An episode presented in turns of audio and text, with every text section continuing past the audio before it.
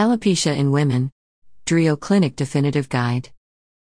About 33% of the women experience alopecia in women at some point in their lives. Among postmenopausal women, up to two thirds suffer from thinning hair or baldness. Hair loss in women often has a greater impact than hair loss in men, because it is less socially acceptable to them. Alopecia can seriously affect a woman's emotional well being and quality of life. Female pattern alopecia may affect postmenopause the most. What is female pattern hair loss? The main type of hair loss in women is the same as in men. Is named androgenetic alopecia, or female pattern hair loss. In men, hair loss generally begins above the temples, and the receding hairline eventually forms a characteristic M shape. The hair on the top of the head is also thinned, often progressing to baldness. In women, Androgenetic alopecia begins with gradual thinning of the part line, followed by increasing diffuse hair loss that radiates from the top of the head. A woman's hairline rarely goes back, and women rarely go bald. There are many potential causes of hair loss in women, including medical conditions, medications, and physical or emotional stress. If you notice unusual hair loss of any kind, it is important to consult your primary care provider or a medical trichologist dermatologist to determine the cause and proper treatment. You can also ask your doctor for a referral to a therapist or support group to address emotional difficulties. Alopecia in women can be frustrating, but in recent years there has been an increase in resources to deal with the problem. Statistics on alopecia in women Baldness in women affects a significant percentage of the population. The frequency of this problem depends a lot on the person's age. After the menopause, between 29 to 38% of women have some degree of baldness. After the 70s, affects of 55% women. Before 50s, it is less frequent, appearing between 6 to 12% women. Classification of women alopecia. Doctors use the Ludwig classification to describe female pattern alopecia. 1. Type 1 is minimal slimming that can be camouflaged with styling techniques. 2. Type 2 is characterized by a decrease in volume and a marked increase in the middle part of the line. 3. Type 3 describes diffuse thinning, with a transparent appearance at the top of the scalp. What is androgenetic alopecia? Almost all women eventually develop some degree of female pattern hair loss. It can start any time after the onset of puberty, but women tend to notice it first around menopause, when hair loss generally increases. The risk increases with age, and is higher for women with a history of hair loss on both sides of the family. Like the name suggests, androgenetic alopecia involves the action of hormones called androgens, which are essential for normal male sexual development and have other important functions in both sexes, including sexual desire and regulation of hair growth. The condition can be inherited and involves several different genes. It may also be the result of an underlying endocrine condition, such as androgen overproduction or an androgen secreting tumor in the ovary, pituitary, or adrenal gland. In any case, alopecia is probably related to increased androgen activity. But unlike androgenetic alopecia in men, the precise role of androgens is more difficult to determine in women. In the possibility that an androgen secreting tumor is involved, it is important to measure androgen levels in women with clear female pattern hair loss. Is it the same in both sexes? In both sexes, hair loss from androgenetic alopecia occurs due to a genetically determined shortening of anagen, a phase of hair growth, and a lengthening of the time between hair shedding and the start of a new phase of anagen. That means it takes longer for the hair to grow back after it falls out over the course of the normal growth cycle.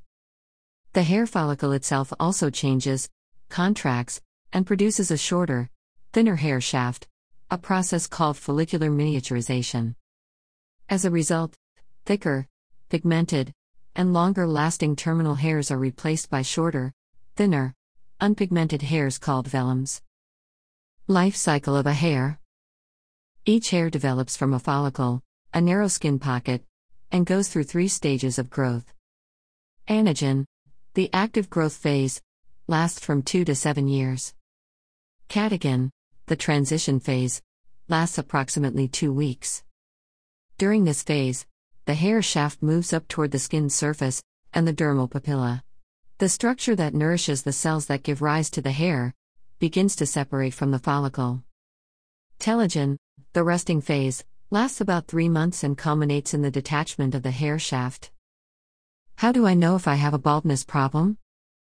Baldness is characterized by excessive hair loss, progressive thinning, and loss of hair density. In the case of women, the first sign of baldness is thinning progressive hair over a period of several years. Later, there is a loss of capillary density. The most affected area is the part front and middle of the head. Although sometimes it also affects the temporal region and the crown. When it affects the front part, a pattern of Christmas tree. Emotional condition of female alopecia. Generally, women are more affected than men by social and psychological level. This is because for a woman, her hair plays a central role in her femininity and beauty. In addition to alopecia in women, it is not considered as something normal as it could be in the case of men. Diagnosis of alopecia in women. The diagnosis of female pattern alopecia is clinic. Through a detailed physical exam and a clinical story. Blood tests are recommended to rule out hormonal problems. Especially in patients who have symptoms associated with excess androgens, as menstrual abnormalities, hirsutism, or uncontrolled acne. A doctor diagnoses female pattern hair loss by taking a medical history and examining the scalp.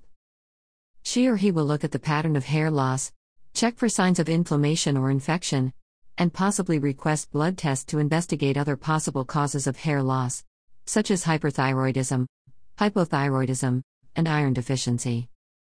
Unless there are signs of excess androgenic activity, such as menstrual irregularities, acne, and unwanted hair growth, a hormonal evaluation is usually not necessary.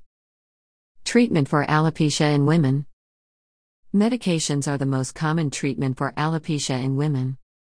They include minoxidil. This medication was initially introduced as a treatment for high blood pressure, but people who took it noticed that hair was growing in places where they had lost it. Research studies confirmed that minoxidil applied directly to the scalp could stimulate hair growth.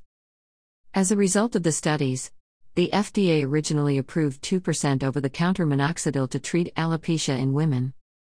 Since then, a 5% solution has also been available when a stronger solution is needed for a women hair loss. Clearly, minoxidil is not a miracle drug. While it may regrow fine hair in some, but not all, women, it cannot restore the full density of lost hair. It is not a quick solution, nor for alopecia in women. You will not see results until you use the medicine for at least two months.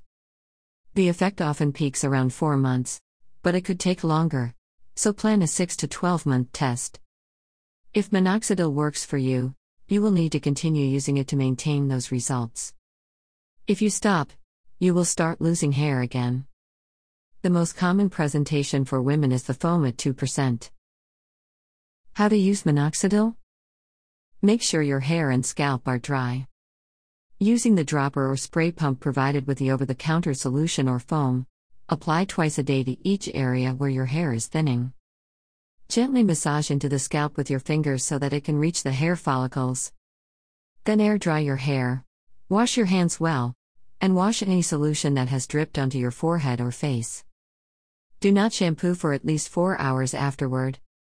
Some women find that the minoxidil solution leaves a deposit that dries and irritates the scalp. This irritation, called contact dermatitis, is probably not caused by minoxidil itself, but by the alcohol that is included to facilitate drying. Side effects and cautions you may have. Minoxidil is safe, but it can have unpleasant side effects even apart from alcohol related skin irritation. Sometimes new hair differs in color and texture from the surrounding hair. Another risk is hypertrichosis, excessive hair growth in the wrong places, such as the cheeks or forehead. This problem is more likely with a stronger 5% solution. Because Rogaine's patent, the brand name version of minoxidil, has expired, there are many generic products available. They all contain the same amount of minoxidil, but some include additional ingredients, such as herbal extracts, that can trigger allergic reactions. Antiandrogens. Androgens include testosterone and other male hormones, which can accelerate alopecia in women. Some women who do not respond to minoxidil may benefit from the addition of spironolactone or orldactone, an antiandrogen medication, for the treatment of androgenic alopecia. This is especially true for women with polycystic ovary syndrome because they tend to produce excess androgens. Doctors generally prescribe spironolactone along with an oral contraceptive for women of reproductive age. A woman taking one of these medications should not become pregnant because it can cause genital abnormalities in a male fetus. Possible side effects include weight gain, loss of libido, depression, and fatigue. Iron supplements. Iron deficiency could be a cause of alopecia in some women. Your doctor can assess your blood iron level, especially if you are a vegetarian, have a history of anemia or heavy menstrual bleeding. If you are iron deficient, you will need to take a supplement and can stop hair loss. However, if your iron level is normal, taking extra iron will only cause side effects, such as an upset stomach and constipation. Platelet rich plasma. L platelet rich plasma is useful for baldness problems in women, especially in the early stages of the problem. Hair transplant for women. Hair transplant, a procedure used in the United States since the 1950s to treat androgenic alopecia, involves removing a strip of scalp from the back of the head and using it to fill in a bald spot. Today, 90% of hair transplant surgeons use a technique called follicular unit transplantation, which was introduced in the mid 1990s. During this procedure, Surgeons remove a narrow strip of scalp and divide it into hundreds of small grafts, each of which contains only a few hairs. Each graft is planted in a cleft in the scalp created by a knife or needle in the area of the lost hair. Hair grows naturally this way, in small groups of 1 to 4 follicles, called follicular units. As a result, the graft looks better than the larger plugs associated with hair transplants of yesteryear. We're happy to have you like a listener.